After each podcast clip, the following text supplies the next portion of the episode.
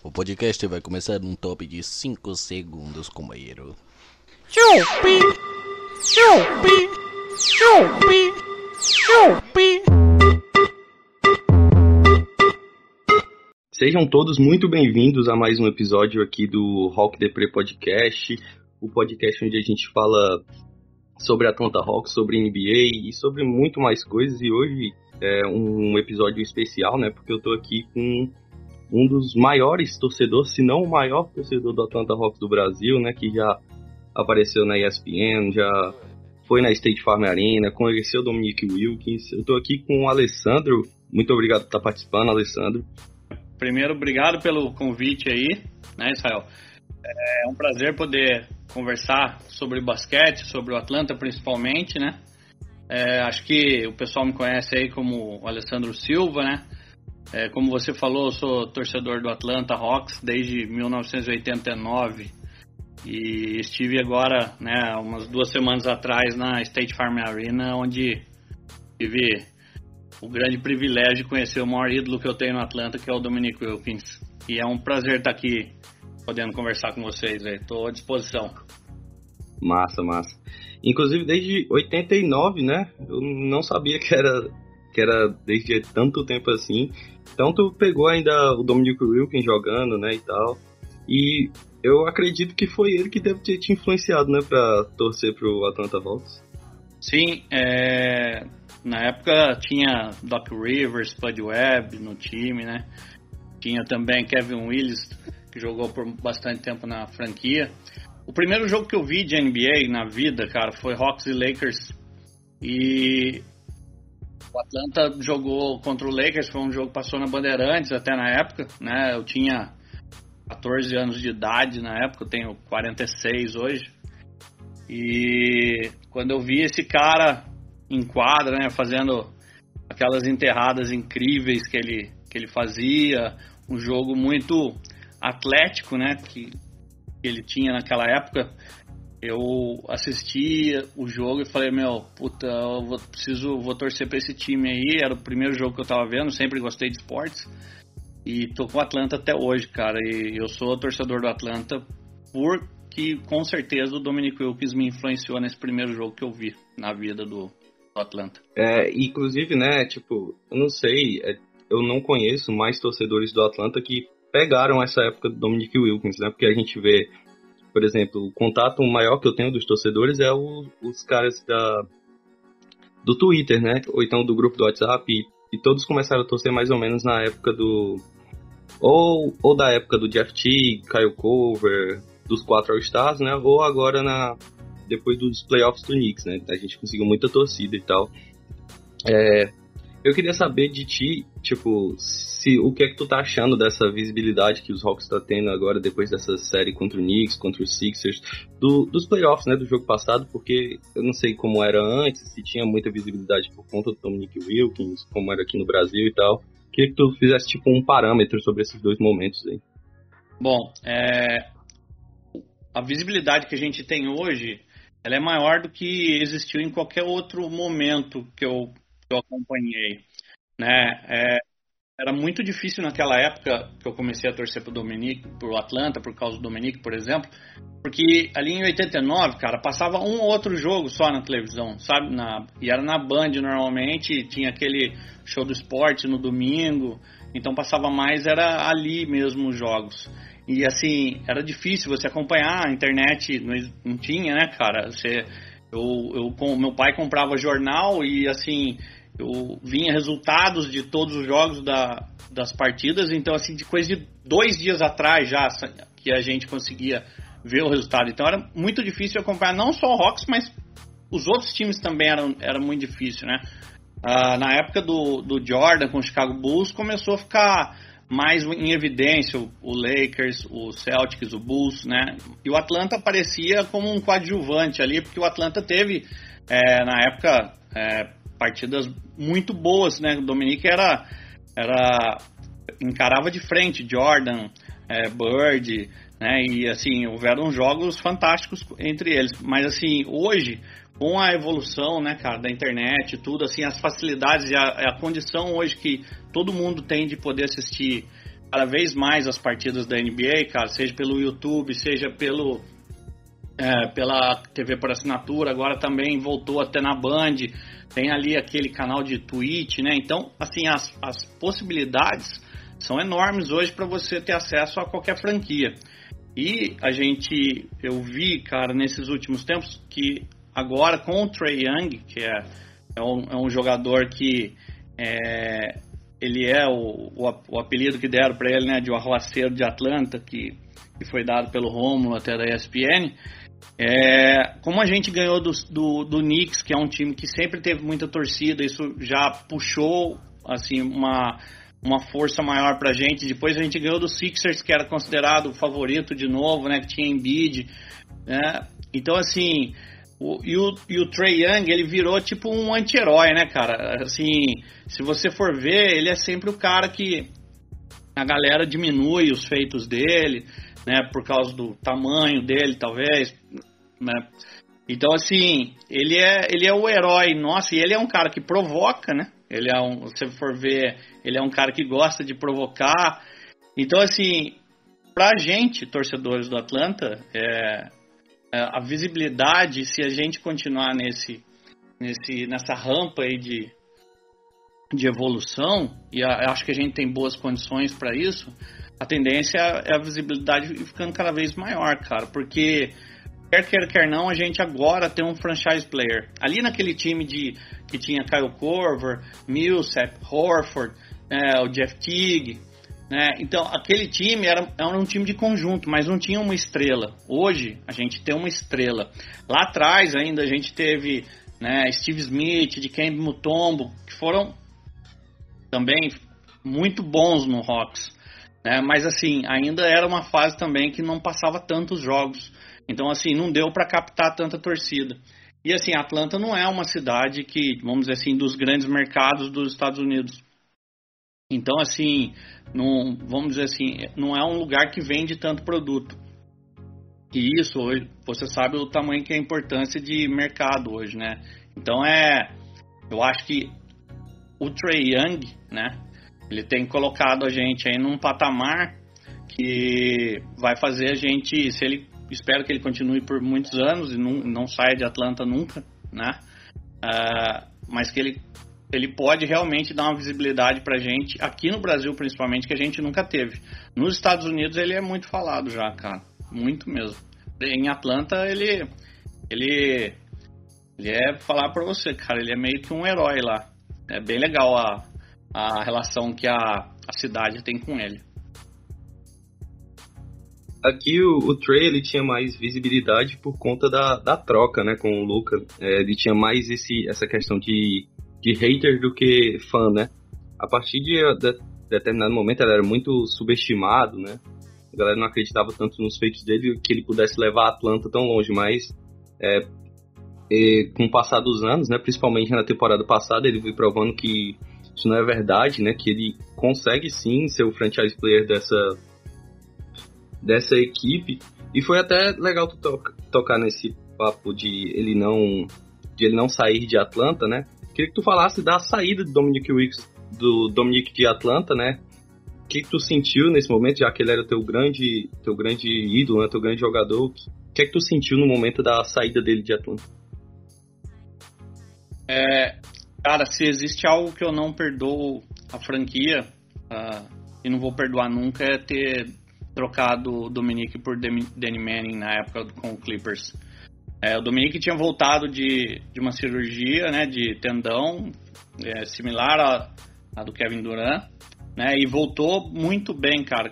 E era difícil voltar fisicamente bem de, uma, de algo tão delicado né, que é o, o tendão de Aquiles. E ele voltou e aí como a, ele já estava começando a, a, ter uma idade um pouco mais avançada, acho que a franquia acreditou que talvez fosse o momento de trocar ele por um cara mais jovem, mas meu, Danny Manning é pra, ficou pouquíssimo tempo em Atlanta, né? Porque não era um cara que, que iria agregar nunca lá em, em Atlanta. Então assim, é, como torcedor do Hawks, o pior dia da, da minha vida como torcedor foi o dia que o Atlanta trocou Dominique por Danny Manning. Eu não aceito isso até hoje.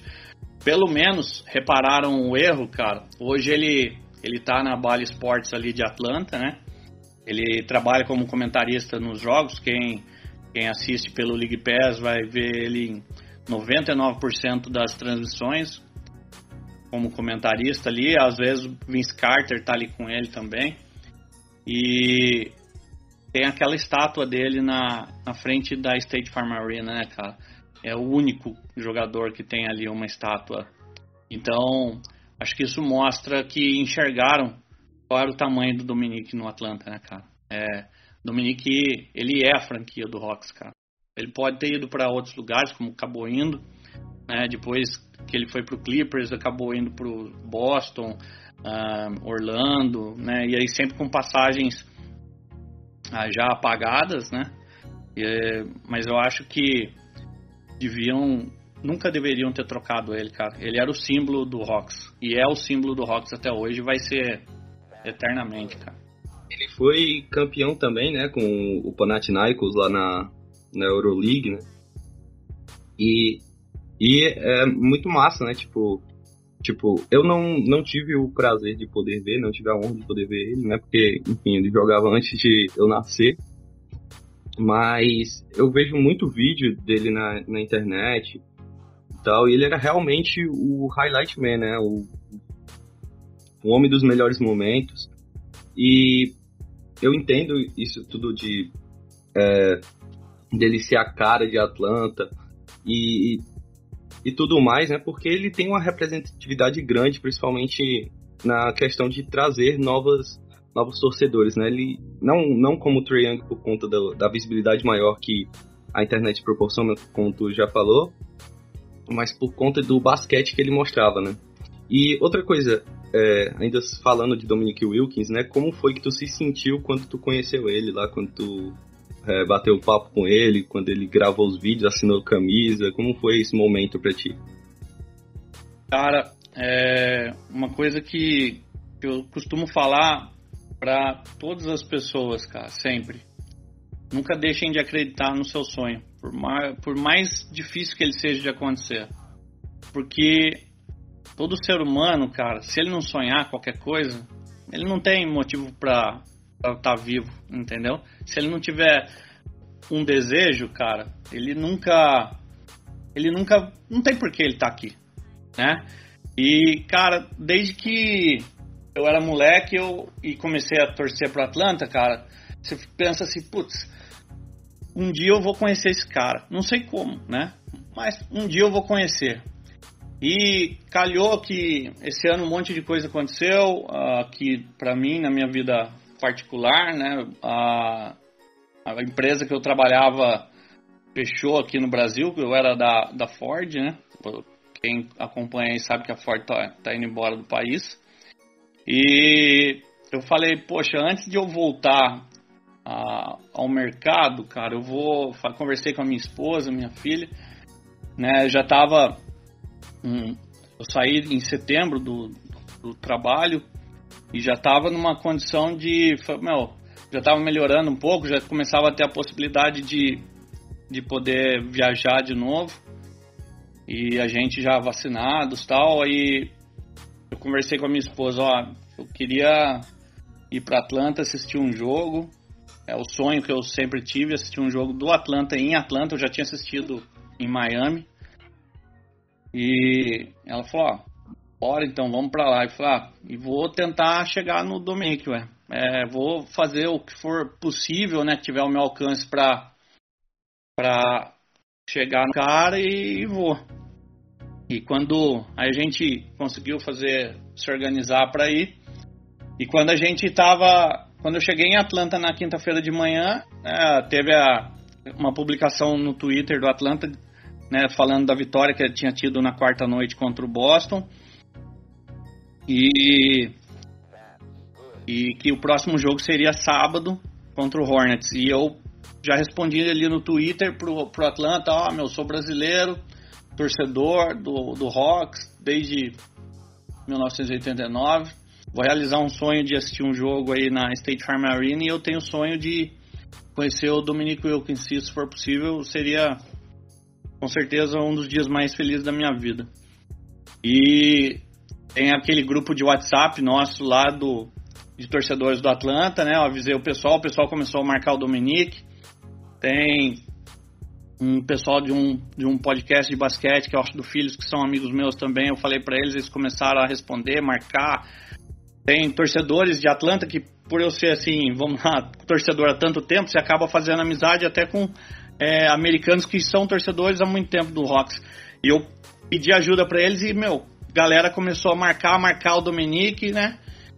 E até eu tava no, no aquário lá com a minha filha de, em Atlanta e eu, uma amiga nossa do grupo do, do WhatsApp mandou: Cara, o Dominique respondeu para você, né? Ele, ele falou com você e vai fazer acontecer. Eu falei: Você tá me zoando? Aí ela mandou um print para mim do, da conversa. Né, do, que o, do que o Dominique tinha escrito para mim. Aí eu já entrei em contato com, com o assessor dele, o cara já me mandou todos os detalhes, o que precisava fazer. E acabou que deu tudo certo, cara. E, meu, na hora que eu encontrei ele ali, que ele levantou, né, pra poder vir falar comigo, cara, tipo, passa um filme na cabeça, sabe? E, tipo, aquilo que era o que eu sempre sonhei na vida, cara, eu encontrei o cara, velho. Isso aí, entendeu? É, por mais difícil que fosse, entendeu? Podia não ter acontecido, lógico, né? Não era fácil de acontecer, mas aconteceu. E assim, eu sou muito grato né, a, a todos que de alguma maneira ali me ajudaram a estar ali é, naquele momento. Ele foi simpático demais, cara, demais, demais, demais comigo, com a minha família, né? Poxa, pegou minha filha no colo. É, a hora que ele viu que eu tava com a camisa dele, ele falou: "Pô, vou assinar essa camisa". Aí eu eu falei para ele se ele podia assinar mais mais duas camisas lá eu ia trazer aqui para dar para o pessoal. E a gente fez um bolão no grupo de WhatsApp lá. Foi legal que mandamos uma camisa para o Júnior lá em Pernambuco, cara. Né, ele conseguiu. Ter, ele tem uma camisa agora autografada do Dominique. Eu pedi para ele mandar uma mensagem para os torcedores aqui do Brasil. Ele já pedi, ele falou, cara, me dá seu telefone aqui, vou gravar um vídeo aí pro pessoal. Então, assim, é, se ele já era meu ídolo, cara, né? Por ser o jogador que ele foi, por ter representado a franquia como ele sempre representou, cara. Depois de ter conhecido ele e o jeito que ele tratou a mim e a minha família, cara, e o que ele topou fazer para que eu pudesse trazer alguma coisa pro pessoal daqui do Brasil, cara, esse cara ele é muito mais ídolo para mim. Ele é ele é vai ser eternamente para mim o maior expoente do Rocks, cara. Não, não tem como, por tudo que é, eu vivenciei ali naqueles 5, 10 minutos que eu tive com ele ali, cara. Então, é, é um negócio que eu vou levar pro resto da minha vida. A camisa que ele autografou, cara, eu mandei agora pra colocar numa moldura de vidro que eu vou colocar aqui na parede, aqui na minha casa. A foto que eu tirei, que a gente tirou junto com a, né, com a minha família, tudo. Eu mandei fazer um quadro que a hora que chegar eu vou pôr aqui também. Então, cara, é. Tipo assim. Eu realizei o sonho que eu tinha de criança, cara. Por isso que eu falo que é para todo mundo, nunca desistam dos seus sonhos, não importa qual seja. O meu sonho, vamos dizer assim, muita gente pode achar que, pô, isso é um sonho bobo, sei lá, não importa. Era o meu sonho. E eu consegui fazer isso acontecer com a ajuda de muitas pessoas, né, que, que ajudaram ali, marcando, respondendo tal. E eu vou ser eternamente grato a todas essas pessoas que me ajudaram, cara, porque tá ali, você vê o cara que, que é o seu maior ídolo, cara, né, e a maneira como foi, o jeito que ele tratou a gente, é, é algo que eu vou levar pro resto da minha vida, cara. Isso não, não tem preço, não tem o que vá pagar isso. É muito massa, né? Inclusive, assim, assim como um grande jogador, também uma grande pessoa, né? Foi muito massa, tipo, os vídeos lá, eu tava vendo, tava achando super da hora. E imagino pra ti, né? Tipo, deve ter sido uma sensação muito, sei lá, indescritível, né? Até. É, tudo isso. E, e continuando falando desse dia, né? Específico, esse dia que vale muito a pena comentar. Como foi assistir é, o jogo na State Farm Arena, né? É, como é que é a torcida lá, se eles empurram muito, se eles. Sei lá, como é, é diferente aqui. Eu não sei se tu já assistiu o jogo no Brasil, né? Acho que deve ter assistido tanto de futebol quanto, quanto de basquete. É, uma relação assim entre a torcida de lá e a torcida daqui, né? Daqui no caso seria mais do futebol, né? Que é o esporte mais popular aqui no Brasil. E no, o basquete ele tem aquela torcida, mas aqui no Brasil ela acaba sendo menor, né? Então como é esse parâmetro de torcedores lá e torcedores aqui? Como é? Bom, assim, é, é bem diferente, né? É, eu sou torcedor de São Paulo, eu fui já tant, tantas vezes ver o, o, futebol, né? E fui também várias vezes assistir o, o basquete do São Paulo no NBB, no Paulista. É muito diferente, né? É assim, lá pelo menos na, na torcida do Atlanta, ela, ela canta mais, né, assim, que é mais aquele grito de defense, né, é mais tipo uma vaia na hora do de um lance livre, né, que, que o time adversário vai bater, e tem, assim, quando tem alguma jogada, uma bola de três, ou um, ali uma ponte aérea que levantam a galera, aí tem aquele uau, né, mas assim, no, normalmente não tem cantos assim durante o jogo. É, isso é diferente do, do que a gente vê aqui na, nas torcidas, tanto de, de futebol, principalmente, né?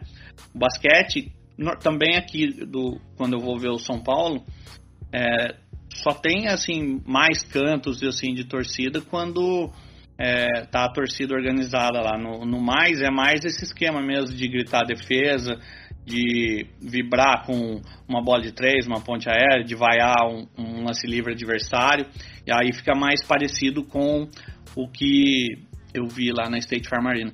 Eu sei que existem ginásios é, lá nos Estados Unidos que são bem hostis, né? Mas, assim, eu assisti jogo em Orlando, sim, é muito turista, né? Não, não tem tanto peso assim pro, pro time adversário. Em Miami já, já tem um pouco mais, mais até do que em Atlanta tem. Mas assim, tem lugares que são mais hostis, mas eu ainda não vi, não assisti, então é, eu queria é, presenciar para ver como que é assim o, o comportamento com a, o time adversário. Mas assim, tanto de torcida, uh, normalmente não tem, pelo que eu tenho visto aí, em nenhum, nenhum ginásio. Mas é Assim, a, o nível de jogo é absurdo, cara. A galera joga pra cacete, é foda. Pois é, é se eu falar que, tipo, eu sou torcedor do, do Fortaleza, né, e do Basquete Cearense Fortaleza também, Fortaleza Basquete Cearense, e é muito diferente mesmo a comparação tanto de na torcida do futebol quanto a torcida do basquete, né. É, lá a gente vê que, tipo, no futebol tem todos aqueles cânticos, todas não sei, é por, eu não sei se é por conta que. Talvez seja por conta de ser o esporte mais popular, né? É, mais apaixonante, digamos assim, entre aspas, para o brasileiro, né? Mas é muito massa assistir também no ginásio. Eu imagino que é, assistir um jogo no ginásio da NBA deve ser muito, muito marcante, muito foda. É, e desse, desses três jogos que tu assistiu, com certeza o, o, mais marcante deve ter sido um em Atlanta, mas como foi também esses, tipo, se foi tão marcante assim o, o, o jogo em Orlando e o jogo em Miami, como foi? Assim, é, o jogo de, de Miami, cara, eu fui foi em 2013. É, eu assisti, era, era quase começo da temporada, era um dos últimos jogos da pré-temporada e, então, e era Miami Atlanta. É, eu assisti o Hawks até lá em Miami. O Miami ainda tinha LeBron, Dwayne Wade, Chris Bosh, né? E a gente estava começando a montar aquele time que, que deu um resultado grande, né, em 2015. É, mas a gente ainda estava no começo, ainda o time ainda ainda estava, vamos dizer assim, no, no início de, de processo. Então, mas assim, já, porra, tinha sido legal pra caramba porque eu estava conseguindo né, realizar um, primeiro sonho de ver o Atlanta em, em algum lugar. Consegui. Né, o Atlanta perdeu, foi acho que tipo 105 a 80 e pouco, alguma coisa assim, eu não, não lembro exato. Mas já foi bem legal de poder ter visto isso aí. Eu, eu assisti também um ano antes lá em Miami, eu assisti Miami Indiana.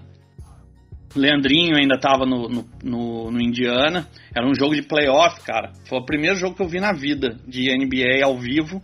Né? Eu tinha chego em Miami ali no dia e fui, fui pro ginásio. Falei, pô, vou ver se eu acho ingresso lá, ainda capaz de nem ter. Aí cheguei lá, o cara, ó, só tem stand floor.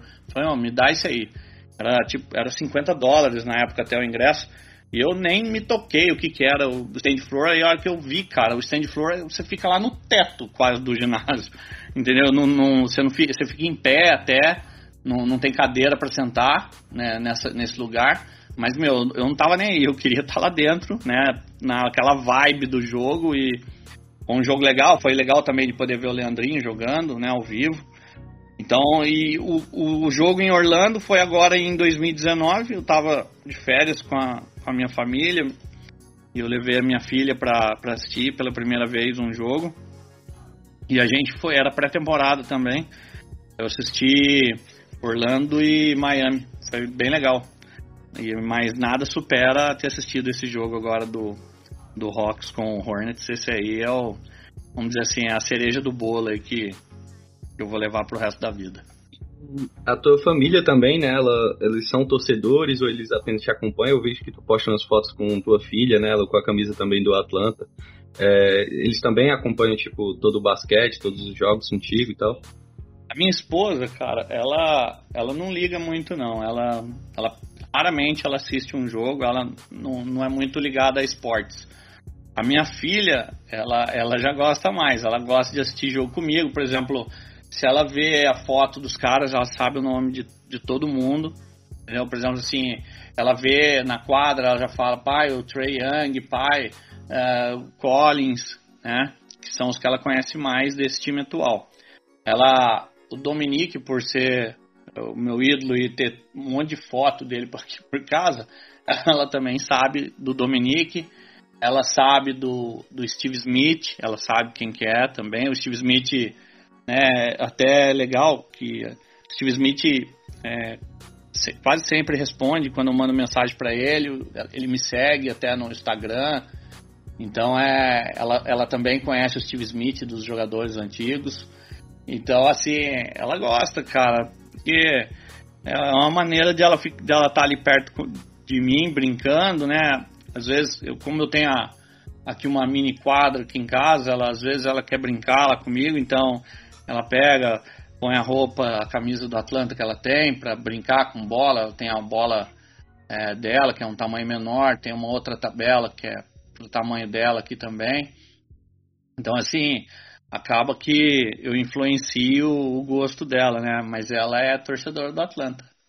E ela, ela conhece os caras já. É bem legal isso aí de ver até.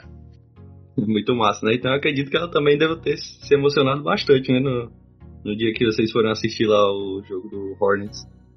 Ah, sim. A hora, a hora que o Dominique pegou ela no colo e tal, né, cara? Ela tava toda feliz. Aí a hora que a gente foi pra. Tinha se despedido já dele, foi assistir o jogo, né? Aí ela chegou assim, pai, você viu que ele quis me pegar no colo? Então, assim, ela toda assim, achando que tinha assim, poxa, eu sou famosa, ele quis me pegar. Eu falei, então, filha, tá vendo só? Ele, o Dominique quis tirar uma foto com você. Então ela tava toda, toda contente, cara. Isso aí é algo que com certeza vai ficar na cabecinha dela também marcado. Isso é bem legal de ver. É massa porque além de conhecer teu maior ídolo, né, ainda teve essa felicidade de, tipo, também trazer alegria para tua filha, né, num momento tão especial, né, digamos assim. É... Agora, é, fugindo um pouco disso, né? Vamos falar mais um pouco sobre algumas temporadas marcantes do, do Hawks. É, o que é que tu. Como, como tu achou, como tu assistiu, é, como era a vibe, né, no caso, da tempo, das temporadas que a gente tinha o Steve Smith, como tu falou, é, Mutombo e tal, como eram esses jogadores verdes em ação? Cara, eu gostava muito do, do Steve Smith, né? E Mutombo, cara, era legal demais ver quando ele dava um toco e dava aquele sinal de negativo para os caras. Nessa época a gente tinha um armador também que era defendia bem pra caramba, que era Mookie Blaylock. Né? A gente chegou a ter Christian Leitner nesse time também, que foi do Dream Team, né? Que era o único jogador universitário que participou daquele time. Então, assim, o Atlanta ele tinha um time bom, cara. Mas aqui, puta, naquela época, né? É, era difícil demais ali. Você tinha que pegar. Uh, os, os, os, times que tinham ali contra a gente eram, eram bem. Era muito mais legal do que é hoje para mim, cara, porque tinha muito time bom. Né? Hoje em dia monta muita panela, não gosto muito disso aí. Era difícil pra caramba você jogar contra um Knicks antigamente, um Bulls. Né? O Pacers, cara, era chatíssimo. Tinha o Red Miller, que era, era complicado, né? Mas assim, o Steve Smith, ele era um gatilhaço, cara. Era, nossa, assim, matava a bola de tudo quanto é lugar. O Blaylock era um armador que distribuía bem a bola, defendia muito bem, era um tremendo ladrão de bola. Mutombo, cara, como defensor ali, era, porra, era legal demais de ver, né? E assim, esse time era muito bom. Só que naquela época tinha muito time muito bom, né? Então é, é infelizmente esses caras não conseguiram é, chegar a, a, disputar uma final que fosse de conferência pelo menos, mas esse time deu deu gosto de ver jogar assim, cara. Era um time bem legal de ver jogar. Aí depois, né? Depois desse time foi a teve a Philips Arena, né? A estreia da Philips Arena temporadas. É, e depois o, a era do Joe Johnson, né? Que também era um time bem legal de Atlanta. É, como é que tu viu o Joe Johnson em Atlanta e tal? Era interessante também assistir, assim, fazendo um parâmetro com a temporada passada, então. 2005, se eu não me engano, né? Então, a gente, a época do, do Joe Johnson, a gente montou um time bom também, né? O Joe Johnson era, era outro cara, tipo Steve Smith, assim, matava a bola de tudo quanto é jeito, né? A gente chegou a ter ali depois Horford, né, junto com o Joe Johnson. A gente teve Jamal Crawford, né, cara, que é, porra, o cara matava a bola de quanto é jeito também. E assim, tivemos o Josh Smith, né, que era, vamos dizer assim, tipo um Collins, assim, um, um, um 4 explosivo, né. E ele nem era o cara daquele draft, o, o, vamos dizer assim, o que era esperado de ser o, o melhor nosso, porque a gente tinha pego um outro Josh antes, o Josh Childress, né? Que acabou que não vingou muito. Era meio. Era meio mole, cara. Não era. Não, não, não deu muito sucesso, não. E. Joe Jones jogou demais em Atlanta. Demais. Mas assim. É, eu acho que o, o Joe Johnson. Ele. Ele decidiu muito jogo pra gente, sabe? Muito jogo. Mas assim, em playoff, é, eu, como ao, em playoff o nível de, de marcação aumenta muito, fica muito pesado, né? Ele sofria muito porque tinha muita dobra em cima dele, ficava sempre ficava mais difícil e, e aí normal, várias vezes assim a gente esperava que assim, poxa, o Joe Jones vai carregar a gente aí aí para passar para a próxima fase e tal e em algumas vezes ele não conseguiu. Mas assim, é, é um cara que e com certeza jogou muito na Atlanta. Se eu não tiver enganado, ele veio do Phoenix pra gente, Phoenix Suns. É, eu tenho camisa dele aí tudo. Jogou muita bola, cara. Muita bola mesmo. Mas assim, eu acho que faltou alguma, algum complemento ali para poder é, ele ter um pouco mais de, de condição de levar a gente mais para frente também. Mas Joe Johnson também é outro cara que jogou muita bola. Muita bola mesmo no Atlanta. Teve aquela fatídica derrota na série contra o Chicago, né? Na semifinal, acho que 2011, eu acho, se não me engano. É, mas eu também não, não acompanhava aí na era do Joe Johnson, né? Eu fui do, daqueles que, que chegou a acompanhar mesmo a Atlanta de perto na época do Kyle Cover, Al, Hofford, Jeff Teague, né? O time de quatro All-Stars. E, mas eu vi muitos jogos, né, históricos, assim, porque eu sempre gosto de, de assistir, né, essas, essas coisas. É, é, muito legal, né, a gente ver os jogos históricos para se identificar cada vez mais com, com a franquia. Então eu lembro dessa, dessa série contra o Chicago, que a gente perdeu em seis jogos. É, e depois disso, né, teve é, o time de quatro Stars, né, que também era muito legal. Esse eu já, já consigo mais falar sobre ele. Da, da era do Mike Budenholzer, né, que era o o treinador. E é, o que é que tu achava lá do, dos jogadores, né? Tipo, Kyle Cover, matador da bola de três. A gente teve um momento que chegou a ter o Raulzinho, né, também. É, de Artig e tal. Qual é o teu jogador preferido, assim, desse, desse momento da Atlanta? Bom, é, desse time do Hawks, cara, quem eu mais gostava era o, o Corver. Porque ele era fantástico na bola de três, né? E esse time do, do Mike Budenholzer é, é um dos times que eu mais gostei de ver, de ver do Atlanta até hoje, cara, porque era um time muito coletivo. Então, assim, era um time que rodava muito bem a bola, era bonito de ver. Era, era assim, não, como não tinha é, uma estrela, vamos dizer assim, esse time, né? O, forte dele era o conjunto. A gente passou, se eu não me engano, um mês de janeiro inteiro sem sofrer nenhuma derrota. Acho que deu umas 16, 17 vitórias seguidas né, naquela temporada que o pessoal foi pro All-Star. E assim, eu achava muito legal de, de ver esse time jogar pelo coletivo dele. E assim, é, num esporte como esse do basquete, seja lá qual for, quando o coletivo funciona muito bem, é, é bonito de ver, cara, porque você vê que tem o dedo do, do técnico. Eu, eu gostava do, do trabalho do, do Budenholzer, fiquei feliz pelo, né, já que eles nos eliminaram, fiquei feliz por ele ter sido campeão ano passado contra o Phoenix, né, Bucks. Gostaria que fosse a gente, mas já como já que a gente perdeu, eu fiquei feliz pelo pelo Milwaukee. Então assim, é, era era um time bem legal de ver, cara, bem legal de ver mesmo, né? E infelizmente a gente deu muito azar naquela final contra o, o Cleveland, né? Porque é, eu, não, eu não aceito alguém falar para mim que foi um lance casual. Para mim, o, o De La Vedova quebrou mesmo o, o Corver lá atrás, né? E o Corver pro time do Atlanta na época, ele era um tremendo desafogo pro, pro sistema ofensivo ali. Então, assim, quando rodava muita bola, o Corver era um cara que corria muito ali, né? Era o cara que passava correndo, fugindo das, das marcações para poder pegar a bola e, e, já arremessar de fora. Isso aí fazia com que abrisse um pouco a defesa para facilitar algum tipo de infiltração.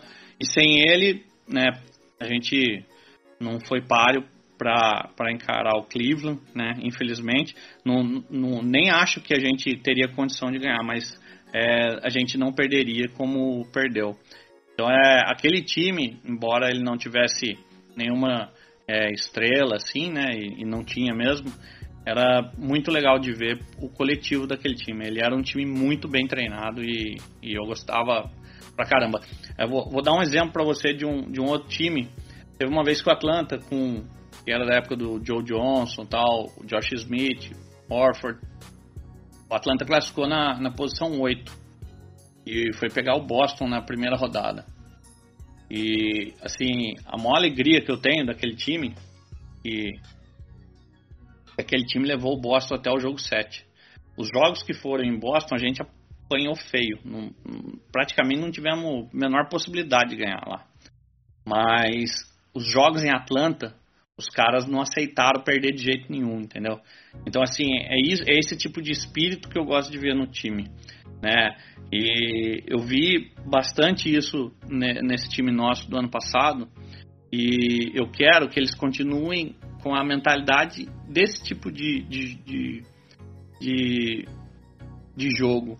O que, assim, não podemos perder, mas para alguém ganhar da gente, o outro time vai ter que sangrar seja em casa, seja fora, né? Então, assim, eu acho que a gente precisa, primeira coisa, esse time atual nosso, saber que ele ainda não é um time pronto, porque ainda não é, ainda falta peça ali. E eles precisam ter a consciência que eles precisam continuar evoluindo. Eles precisam continuar trabalhando cada vez mais duro para poder chegar num, num momento melhor ainda do que eles vivenciaram ano passado. Eu sinto hoje um pouco nesse time do que aconteceu com o Miami na temporada passada, né? Eles chegaram naquela final e ano passado eles foram foram mal, porque a impressão que eles passavam é que ah, a qualquer momento a gente vai subir o nível e vai chegar. E não é assim, cara, não não não dá. precisa subir o nível, começar a subir o nível já. É, é lógico que as lesões que a gente tem hoje em dia atrapalham, né? Mas o, o, mental, o mindset desse time precisa ser de tipo, não vai ser fácil ganhar da gente em lugar nenhum. É isso que eu acho que a gente precisa dar uma evoluidinha agora aí. Até não era nem uma pergunta isso aí, né? Mas eu fui emendando uma coisa na outra aqui, aí é, resolvi falar um pouquinho disso aí também. Até peço desculpa. Não, tudo bem, tranquilo. Eu ia, eu ia falar exatamente disso também, né? Já que a gente viu muito disso que tu tá falando, do é, dessa desse sangue no olho, né? De jogar fora de casa nos playoffs da temporada passada, né? A gente ganhou do Milwaukee em Milwaukee, que era uma coisa que nenhum outro time tinha conseguido fazer ainda, então é, calou o Madison Square Garden, né? Deu um trabalho passando pelo Philadelphia, que era um time que estava ali entre os times que eram cotados para ser campeões, né? E tanto que as pessoas, os analistas, os jornalistas estavam todos dizendo que o Philadelphia passaria em quatro jogos, então é, realmente a gente teve esse, esse sangue no olho para para esses jogos fora de casa. Mas nessa temporada agora, né, falando um pouco mais agora da temporada recente, a gente vê que o time se dá muito melhor em casa do que fora de casa, né? A gente tem uma queda de rendimento fora de casa e como é que tu tá vendo essa temporada? O que é que tu tá achando até agora? Quais as tuas expectativas? É, uma aposta da onde o Atlanta possa terminar essa temporada? Então, num, num primeiro momento, cara, eu achava que a gente é, chegaria ali numa posição 3, no máximo na posição 4, no pior caso, né, na, no, ao fim da temporada regular. Hoje, vendo o time como eu tenho visto, né, é, o jogo que eu fui assistir em Atlanta, ah, eles jogam com uma energia maior em Atlanta, sim. Né, até talvez por ter a, a torcida ali junto deles, né? E eu acho que fora tá faltando um pouco dessa mentalidade que eu te falei, de que, meu, tem que estar tá com sangue no olho para poder alguém ganhar da gente. Já melhorou um pouco. A gente chegou a estar tá um, acho que um 8 fora, né? E tava 8-1 em casa. Por incrível que pareça, a gente melhorou fora e piorou em casa, que a gente perdeu três jogos seguidos aí, né? Perdemos pro Knicks.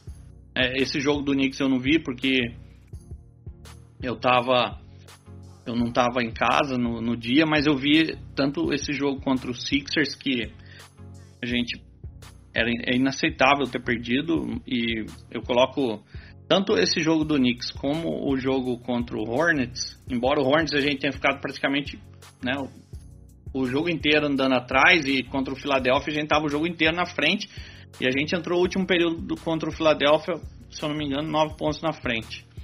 Mas assim, eu, eu, eu, eu acho que alguns erros aconteceram nesses jogos, nos dois jogos. Em ambos, Macmillan errou ao demorar para corrigir algumas situações do time. É, no último quarto contra o, Philadelphia, ele demorou demais para trazer os caras de volta para para quadra, na minha, na minha opinião, a formação principal. Ele ficou insistindo com a formação que estava com o Lou Williams, com o, o Wright, com o, o Galo, se eu não me engano, estava também.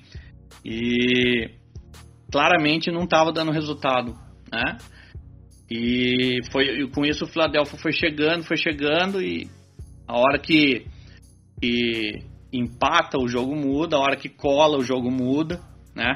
Então eu acho que ele demorou muito nisso aí. Ao passo que, por exemplo, contra o Charlotte, né? Ele demorou para trazer de novo os caras para parar a hora que, que a gente chegou a passar, aí depois deixou os caras abrirem, aí demora às vezes para ele pedir um tempo, isso me incomoda. Como algumas rotações que ele faz no time de querer manter um tempo, aquela rotação para ver se aquilo lá vai, vai acertar, eu, eu normalmente não concordo muito com isso. Então, assim, e ele voltou para a quadra naquele jogo com, com o Hornets, com o TLC, que não estava não tava bem, estava com um plus minus de menos 11, se eu não me engano. E em vez de ter voltado, o, o que eu acho que estava dando mais resultado naquela partida, né? Porque Chelsea é, contra o Philadelphia ele até tinha jogado bem defensivamente, mas contra o, o, o Hornets nesse último jogo ele não estava bem não. E o Wright estava bem, o Delon Wright, estava com um plus minus de 10, cara, e estava defendendo bem, tinha dois ou três roubos de bola já no jogo. E ele foi com o cara errado, para assim, ah, vou voltar com a formação que eu comecei a partida, sabe? Por assim, é, tem hora que eu acho que ele não adapta a, o jogo à, ocasião do que está acontecendo, ao dia daquela, do que está acontecendo naquilo ali. Pode ser que tenha dia que aquela rotação que ele desenha não seja a ideal. Pode ser que tenha algum jogador que pode entrar ali e fazer algo melhor naquela rotação. Uh, por exemplo, mais um pouco até, ele foi voltar com Capela, que estava nulo no ataque. E era mais fácil ele ter mantido Collins e, e Galo, que estava dando mais resultado. Mas aí é o que eu falo, ele vai naquela rotação que está tipo montada, né? E eu acho que o segredo para ele virar a chavinha também de um técnico bom, porque ele é um bom técnico, para um técnico top, é enxergar essas nuances da, de cada partida, sabe? Adaptar o seu time à melhor maneira de encarar aquela situação em determinado jogo, entendeu? E eu não, não enxergo isso nele ainda. Mas, assim, ele, ele é um bom treinador e se for comparar com o Pierce, então, que a gente tinha, ele dá de 50 a 0. É, eu concordo com, contigo aí ele tá falhando muito nessa questão de rotação, né? Às vezes é, a gente vê que um jogador ele tá melhor em quadro e ele deixa muito tempo no banco, acaba que o jogador esfria e não volta daquele jeito que ele tava, né? Mas por falar nisso, né, assim, em jogadores e tal, é, eu queria que, que tu me falasse o que é que tá achando da atuação de alguns jogadores que estão questionados é, no elenco atual, né? Tanto o Capela, por exemplo, que tem feito jogos muito bons, mas também tem feito jogos muito ruins. É, o Bogdanovic, que é muito importante para a rotação, mas ao mesmo tempo é alvo de muitas críticas. Tu acha essas críticas justas ou injustas em relação a isso? Bom, é, aquela sequência muito ruim que a gente teve, cara, é, é de várias derrotas ali fora, a gente ficou um oito fora, é, muito se deve ao, ao jogo que o Capela estava tava, tava tendo. Pode não parecer, né, para o pessoal que acompanha, mas o Capela ele é importante demais para Atlanta. Né? É, ele precisa melhorar ofensivamente. Ele não está no mesmo nível do que ele estava no passado. Né? Ele, porra, cara, teve jogo aí que ele estava errando aqueles tipzinho, tip shotzinho ali, né? Que ele dá um tapinha pra, no rebote para para fazer a cesta, errando ali embaixo da cesta aquela bolinha que você joga na tabela. Então, assim, eu acho que, na, que ele tem que ser um pouco mais. que ele está precisando ser um pouco mais firme, por exemplo, ó, em vez de, de ir para um tipzinho, às vezes, às vezes só dá para você dar um tip shotzinho mesmo ali, um tapinha na bola, né? Mas às vezes uma bolinha que ele vai ali arremessar ali embaixo da cesta, jogar na tabela ali para ela cair na cesta, cara, ele tem tamanho pra. E, e, tem força física, porque ele é, ele é forte, cara. Ele não é tão alto, ele tem 2,8, mas ele é bem forte. Você vê ele de perto, você vai ver que ele é forte. É, ele tem condição de subir para dar uma cravada, entendeu? E outra, se não não conseguir cravar, ele vai sofrer a falta. E se ele cravar, ele pode cravar e sofrer a falta, né? E a gente sabe que falta com ele não é grandes coisas, né? E ele tem um aproveitamento muito ruim de, de lance livre. E Bogdanovic até tinha estava treinando direto com ele para tentar ajudar ele a melhorar é, o aproveitamento dele de lance livre. Então, a hora que a gente começou a melhorar a nossa campanha, que a gente começou a ganhar jogos em sequência, aquela sequência de sete jogos, o melhor momento ali que o Capela começou a render, principalmente defensivamente, porque o mais importante que o Capela ele entrega pra gente é a defesa. E quando ele entrega defensivamente, já melhora muito o, o time do Atlanta. Quando ele consegue estar tá entregando até ofensivamente ali, tipo 12, 13, 14 pontos, é, é, tipo, é o ideal pra gente, porque mais que isso também não é normal dele. Mas ali coisa de 12 a 14 pontos é algo que é, é o patamar que ele consegue uh, entregar para a gente normalmente, até pelo estilo de jogo que a gente tem, né, como sistema tático. Então, assim, é, muitas das críticas que, que ele tem sofrido, é, eu acho que são, são justas, principalmente na parte ofensiva. A defensiva ele já melhorou bastante, né? Assim, o pessoal fala, ah, meu, é, ele não tá. Ele pega o Gobert, ele pega a Embiid, não ganha rebote. Se você for ver, a, até a estatística vai estar tá mais ou menos quando tá jogando ele contra esses caras, o número de rebote de um e de outro mais ou menos se equivale. Né? Ele tem mais dificuldade daí em fazer pontos porque os caras são muito mais altos que ele. Você imagina que, por exemplo, é, vários alas pivôs, vários quatro, são mais altos que o Capela. O Capela tem 2,8, né? Então, é, por exemplo, o Sabonis do, do Pacers tem 2,11, joga na 4, né? Até se eu, eu, precisaria olhar aqui, mas talvez até o Collins tenha a, a altura similar à do Capela. Então, é, é eu acho que ele tem, tem que evoluir um pouco mais ainda essa parte física e jogar de uma maneira mais firme, vamos dizer assim, tanto defensivamente como ofensivamente. O, Capela ele vai ter um problema também, principalmente na parte ofensiva. Você pode começar a reparar. Isso aí eu não sei como fazer para melhorar isso aí, cara. Isso aí acho que é um caso psicológico. Quando o Capela ele começa a errar essas bolinhas embaixo ali que são fáceis, cara, ele meio que desconecta ofensivamente e ele não acerta mais nada ofensivamente. Então é tipo, eu acho que esse mental dele precisa dar uma melhorada. Com relação a Bogdanovic, Bogdanovic ele é um cara que defende bem, né? É, é um cara que mata bola, bastante bola de três. É, teve algumas lesões ano passado, ele terminou a temporada bem, bem zoado ainda do joelho. É, se você reparar, nas partidas que ele faz, sempre que ele senta no banco, cara, ele no mesmo joelho que estava ainda machucado ano passado, ele continua usando gelo naquele joelho, né? Trey Young também tem um joelho que toda hora ele tá com uma bolsa de gelo ali, isso com certeza limita um pouco. Ele não tá na condição, vamos dizer assim, física que, ruim que ele estava ano passado, Bogdanovic, mas ele ainda não tá na, na forma ideal e ainda deu azar agora de mais uma vez lesionar o tornozelo, né, cara? Acho que ainda vai mais uma semana e meia, pelo menos.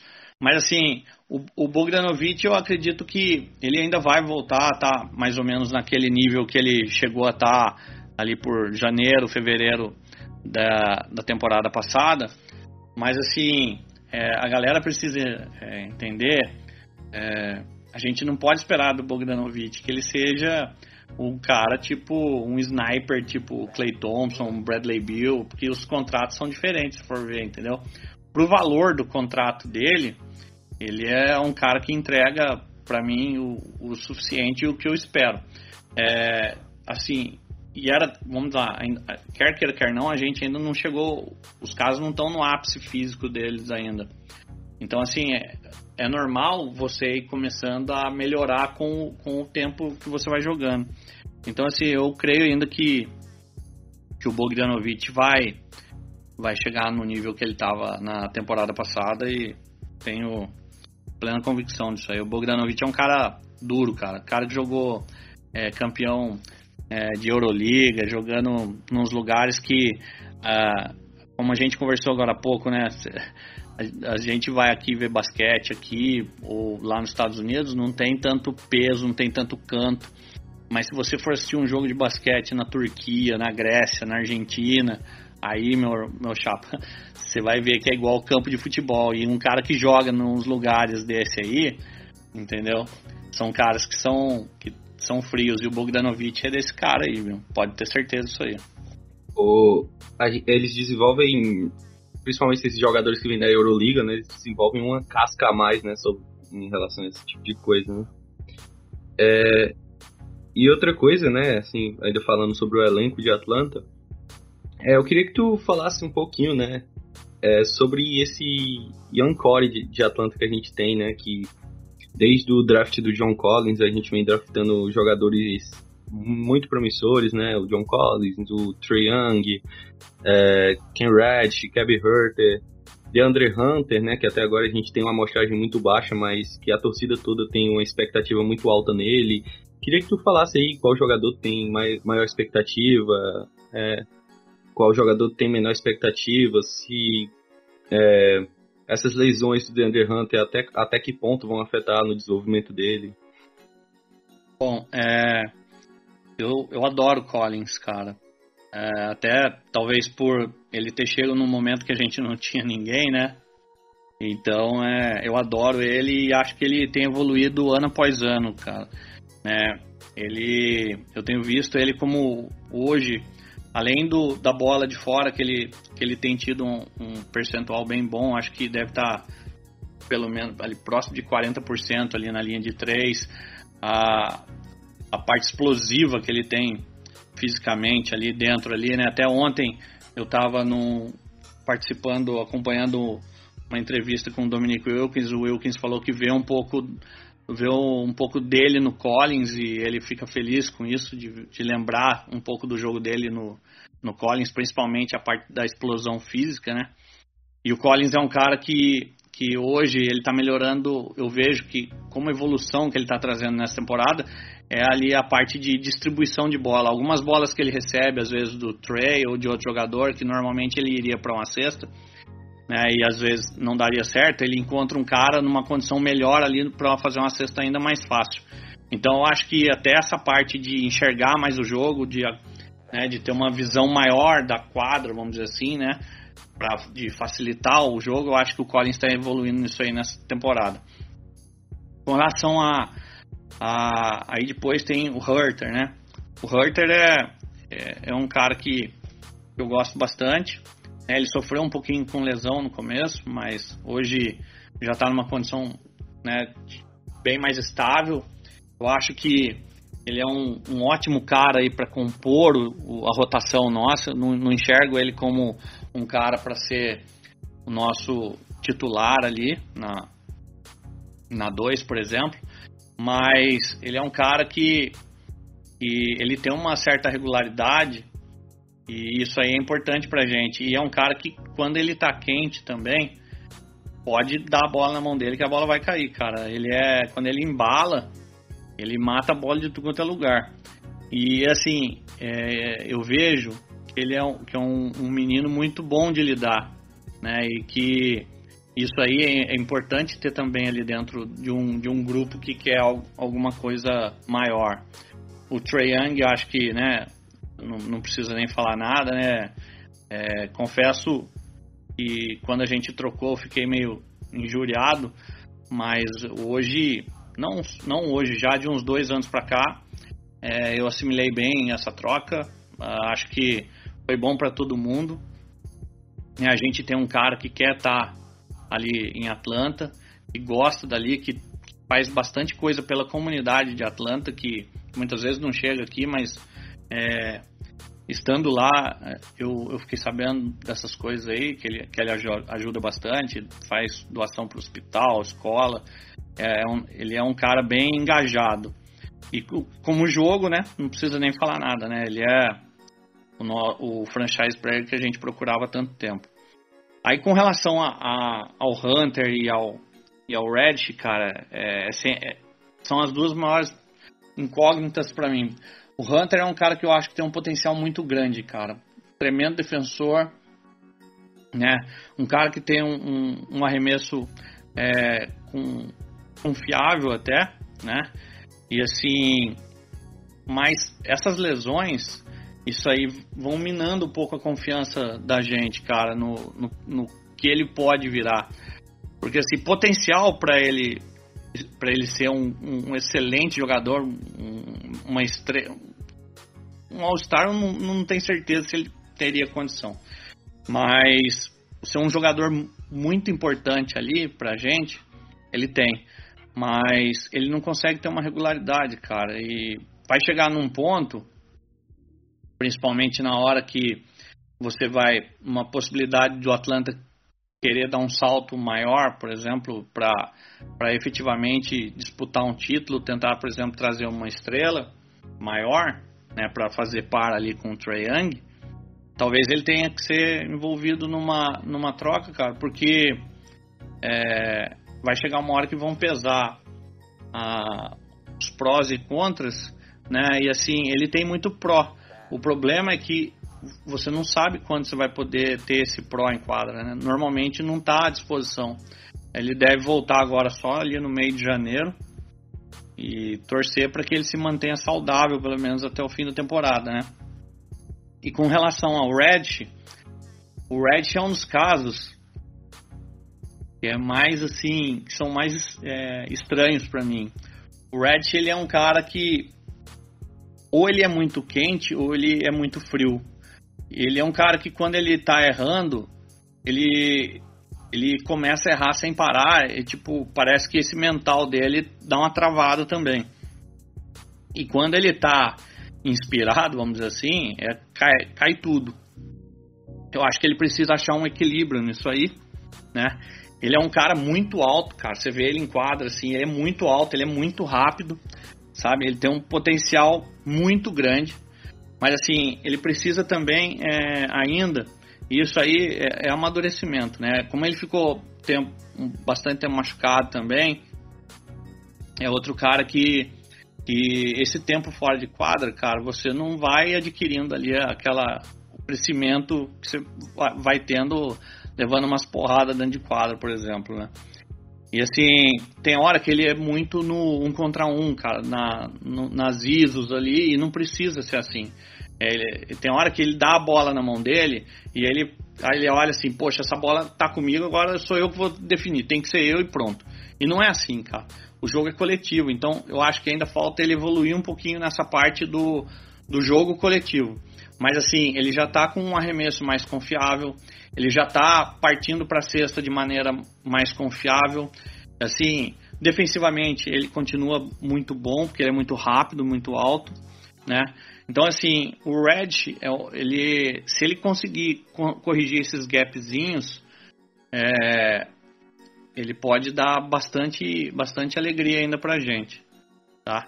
E aí, não sei se, se você quer também que eu fale sobre o, o mês, o, que, o mês é, é um jogador para ser fundo de rotação, né? Ele é, é um cara confiável, mas assim, ele não é um cara talentoso, né? Mas para, por exemplo, substituir um agora um Solomon Hill que aí tá não volta mais nessa temporada, né? Uma eventual substituição num TLC da vida, dá para dá para usar ele sim. Você não pode esperar muito dele porque né? O, o teto dele não é alto, mas ele é, é um, é um cara que tem uma altura boa, relativamente bom defensor. Então, assim, ele, ele pode ajudar. E os meninos dessa temporada, o, o Johnson e o Cooper, eles ainda são muito cruz, cara. Eu, eu, eu assisti o jogo no sábado né, contra o Hornets e no domingo eu fui no, na, na, no ginásio assistir o Skyhawks lá para ver eles em quadra. Eles ainda são muito crus, cara. É, para um time que, vamos dizer assim, tá querendo tancar, vamos dizer assim, dá para colocar eles para jogar. Num time como o nosso, que, que é o, o, o desejo é de brigar lá em cima por, por topo de conferência, essas coisas, eles ainda, eles ainda não têm condição de jogar, não, cara. E, ah, uh, uma, uma das coisas que eu sempre falo, cara, que a gente tem que ser, sempre tentar ser o mais justo possível. No jogo que eu fui, o Nate McMillan tava lá no ginásio assistindo o jogo. Então, assim, o que, ele, o que eu vi, ele viu também, né? E ainda, esses meninos ainda precisam é, pegar mais cancha, vamos dizer assim, para poder é, ganhar tempo de quadra no Rocks ali. Até o, o Johnson, por exemplo, né?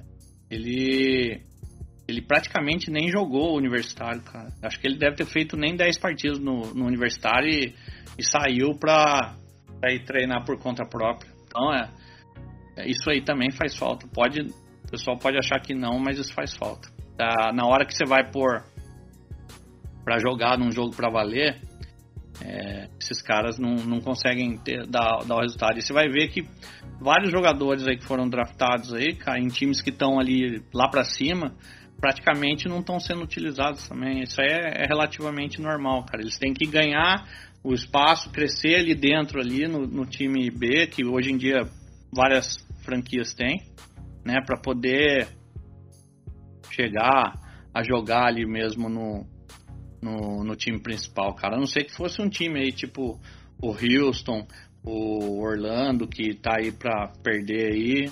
E aí não tem problema você colocar esses caras pra irem evoluindo aos poucos. E ó, repara só, um, um exemplo que eu vou dar. Aquele cara do Houston, Jalen Green, né? Acho que eu, que eu não tô errando o nome dele. É, depois que ele saiu. É, depois que ele, que ele machucou e saiu, o Houston ganhou todos os jogos.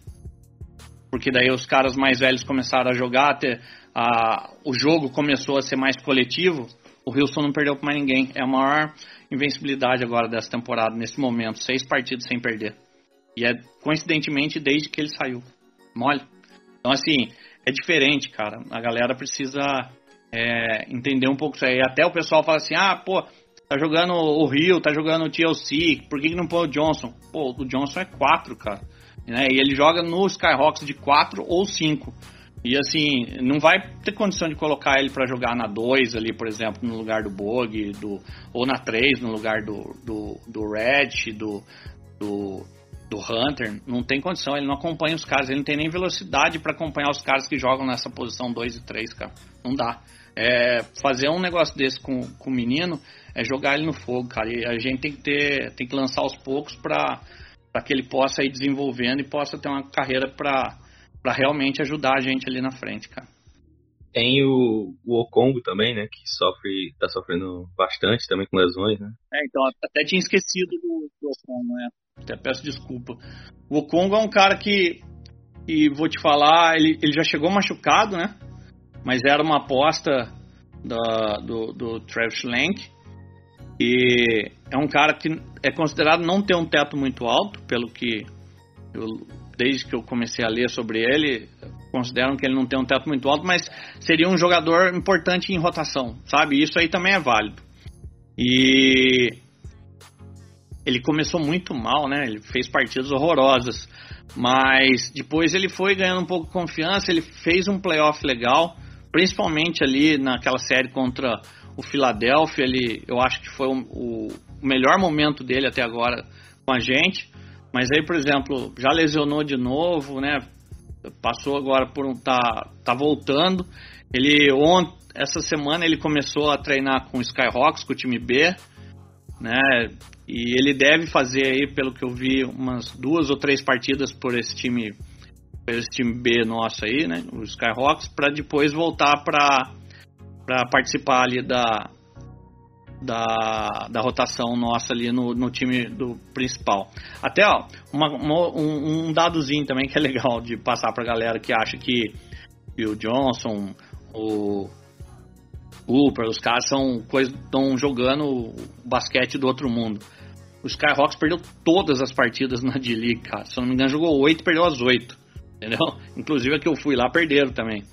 E então assim, se eles estivessem fazendo tanto assim, né, cara? Ah, até o Cooper machucou no primeiro quarto das partidas, ele torceu o tornozelo não voltou pro jogo. Então ele é, ele é um que eu posso avaliar menos para você. O, o, o, Johnson ainda, ele, ele teve número bom. Ele, se eu não me engano, foram 21 pontos e 23 rebotes. Você fala assim, porra, jogou pra cacete.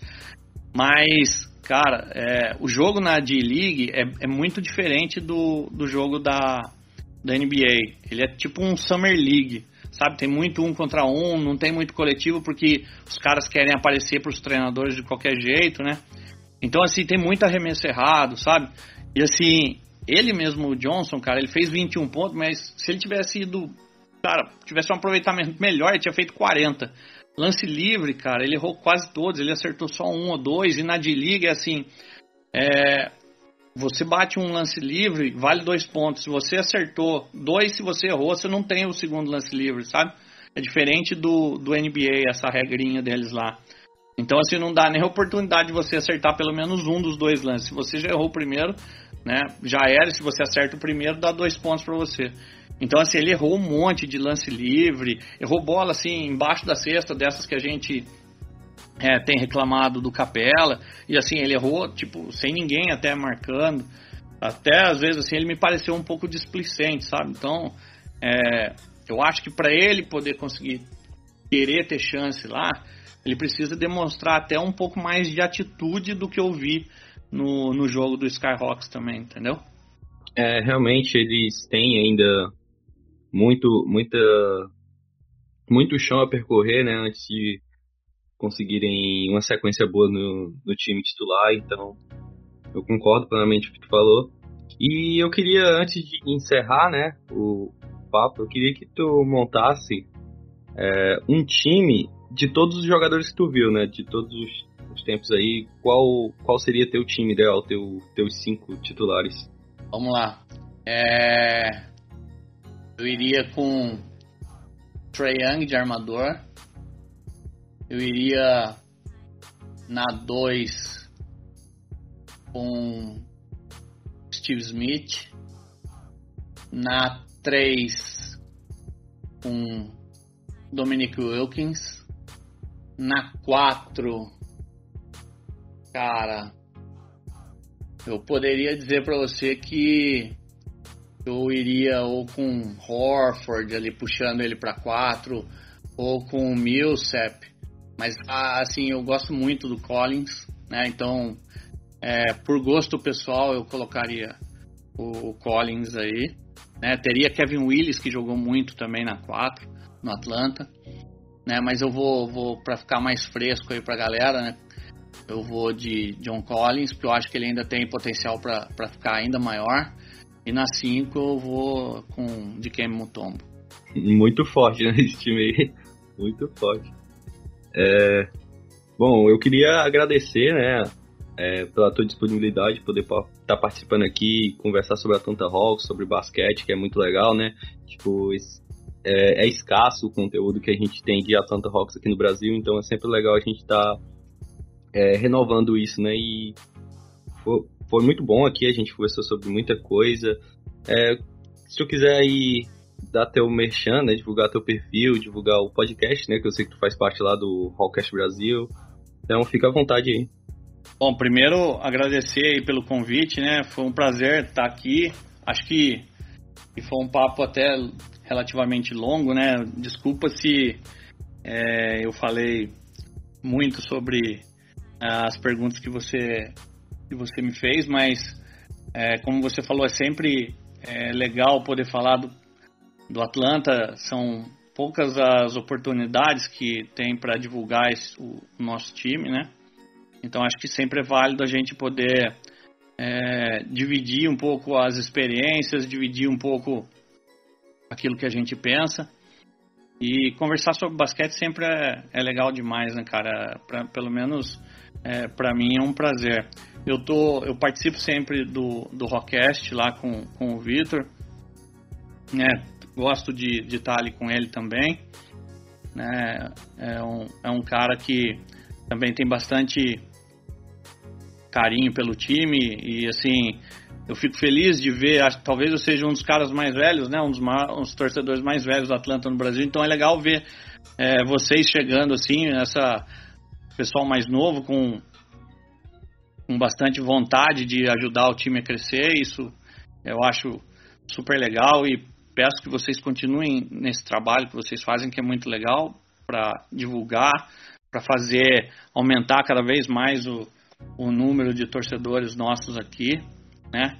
E assim, eu, nas minhas redes sociais eu, eu tenho o Twitter, né? Quem quiser me acompanhar lá é o Banana7675, né? E no Instagram é o Banana75. É, quem quiser me seguir lá, tem sempre é, algumas fotos minhas com a minha filha, com a minha família, aqui da minha quadra, né, aqui do, do Atlanta, que eu sempre procuro treinar todos os dias aqui para para poder ter um pouco, uma vida um pouquinho mais saudável para poder bater uma bolinha, que é algo que está no meu coração há muito tempo já. E mais uma vez obrigado pelo convite, foi bem legal poder conversar com você e espero que, que o pessoal gosta, goste de de ouvir esse episódio aí também. É, eu, eu que agradeço, né, por, por a disponibilidade, como eu já falei, e saiba que você está sempre convidado aí, é sempre que quiser conversar, né, Eu tô com alguns projetos aí, algum, alguns assuntos que eu tô é, reservando para fazer mais podcasts, para fazer, tentar trazer material pro YouTube também. Então, é, tá aí, fica aí o convite, sempre que quiser participar, é, tá convidado. Beleza, eu tô à disposição sempre. Então, pessoal, é isso, né? Muito obrigado por você que escutou até aqui. É, siga o Atlanta Depre no Twitter. Siga também o Rock Depre Podcast no Spotify, Google Podcast. E é isso. Muito obrigado e tchau.